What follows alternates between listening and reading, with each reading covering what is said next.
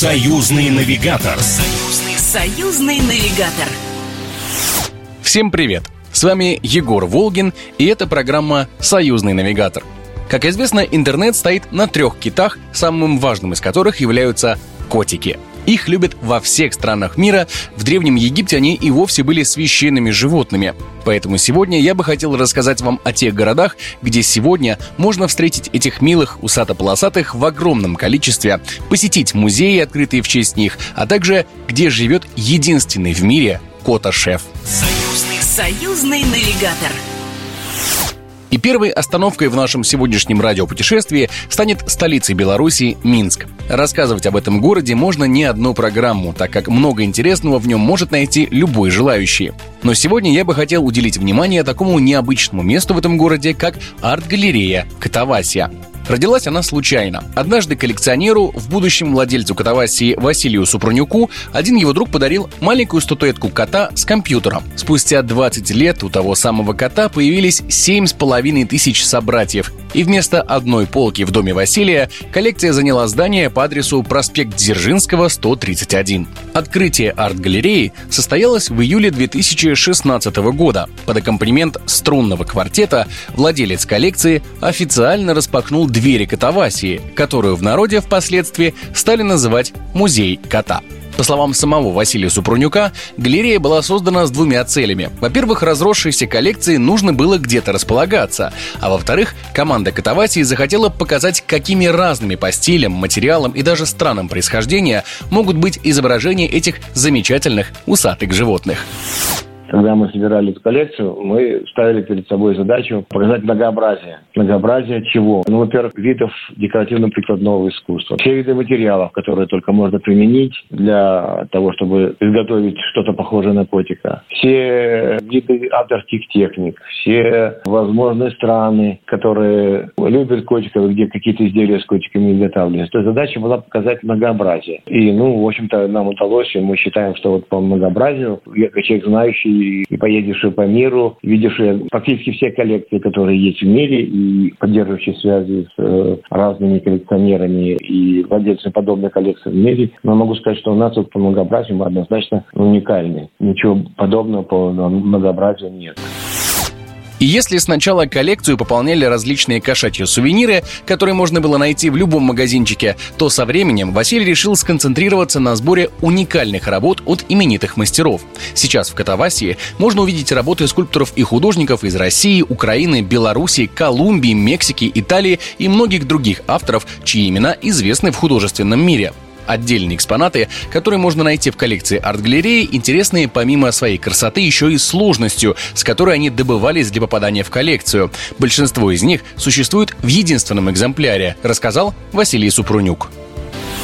Сложность добычи в том, что они, как правило, выпускаются в единственном экземпляре, там, или выпускается всего несколько штук, их автор делает. И, по сути дела, надо там ждать годами. Вот, в частности, вот э, скульптура кота, у меня такой бронзовый кот, э, замечательный такой цветной патиной и эмалями э, Нано Лопеса. Вот я ждал эту фигуру, я искал на аукционах ее там несколько лет. Но еще есть у меня э, очень интересный э, музыкальный оркестр огромных котов, больших котов таких, ну, 30-сантиметровых. Большой симфонический оркестр, по-моему, 33 фигуры из Японии, из города Хиросима. Автор Такаши Масахи. Тоже эта работа абсолютно уникальная, ее нигде нет в мире. Там коты представляют собой большой симфонический оркестр, дирижером. Все виды инструментов, и щипковые, и духовые, и рояли, и барабаны. Ну, очень большая композиция, занимает там несколько квадратных метров. И, разумеется, помимо изображений котов, в арт-галерее живут и настоящие представители этих очаровательных животных. Как рассказал владелец коллекции, кошки всегда были в его жизни. Дома, на работе, постоянно сопровождали его в разных городах, поэтому было логичным, что несколько усатых поселятся и в Катавасии. К тому же при арт-галерее есть и служба помощи животным.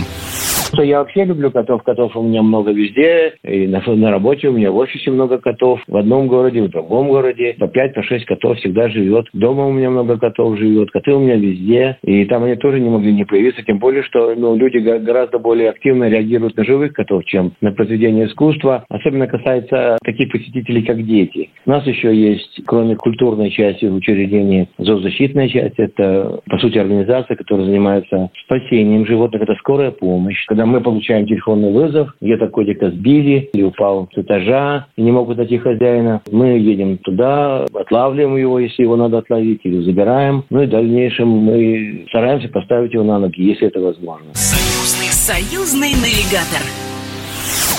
В России звание города котов с гордостью носит соседний с Калининградом городок, который ранее назывался Кранц, а теперь именуется Зеленоградском. Как таковым городом котов Зеленоградск стал совсем недавно. Существует легенда, что когда-то прусская королева Луиза, тесно связанная с историей соседнего Калининграда, гуляла по парку, где на нее напала огромная крыса. На защиту монарши особы стал большой черный кот. Он прогнал грызуна, за что его взяли во дворец, отмыли, как оказалось, шерсть у него была не черная, а рыжая, и его потомки стали жить во дворце и охранять его обитателей от нашествия крыс. На самом же деле история гораздо более прозаичная. Около 10 лет назад администрация Зеленоградска всячески пыталась сделать его привлекательнее соседнего Светлогорска. Сначала была попытка назвать город родиной Буратино, однако идея не увенчалась успехом.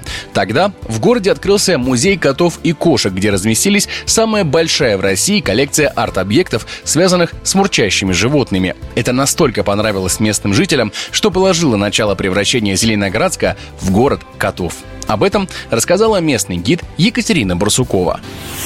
В 2012 году у нас открывается гостинично-развлекательный комплекс «Парадокс» и открывается при нем же музей котов и кошек «Мурариум». Решили там разместить самую большую в стране частную коллекцию, связанную с арт-объектами, посвященными кошкам. То есть «Мурариум» — это не музей кошек, как иногда люди думают, что там живые их встретят. Живые есть, но их только два. Это смотритель башни Семен Семенович и молодой черно-белый котик Мамур. Так вот, с этого самого момента у нас появились в таком большом количестве кошки в Зеленоградске, но сначала локально, сначала только в этом музее. Конечно, народу понравилось, это находится в водонапорной башне, оттуда красивый панорамный вид, но потом Мурариум устанавливает еще и памятник зеленоградским котам. По сути, они стали основоположниками этого тренда. Памятник классный, это карусель, то есть он интерактивный, на нем можно покататься и взрослым, и детям. После этого администрация мысль подхватила сила, увидели, что людям нравится. И коты расползлись по всей, уже не просто центральной части Зеленоградска, похоже, что уже по всему Зеленоградску.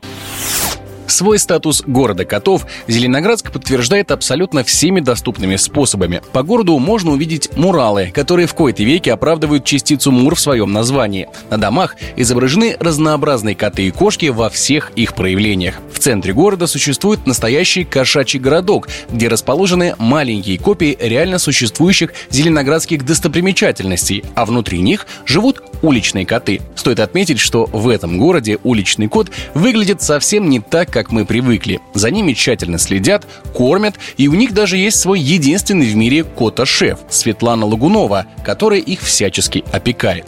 Вообще, котам здесь посвящено все. Скульптурные композиции, изображения на стенах домов, музей, занимающий первый этаж водонапорной башни, детские площадки, кота-кафе. На курортном проспекте есть даже настоящий кота-светофор. Если вы решите посетить этот невероятно уютный и теплый город, то добраться до него проще всего на «Ласточке», следующей из Калининграда, уверена Екатерина Барсукова.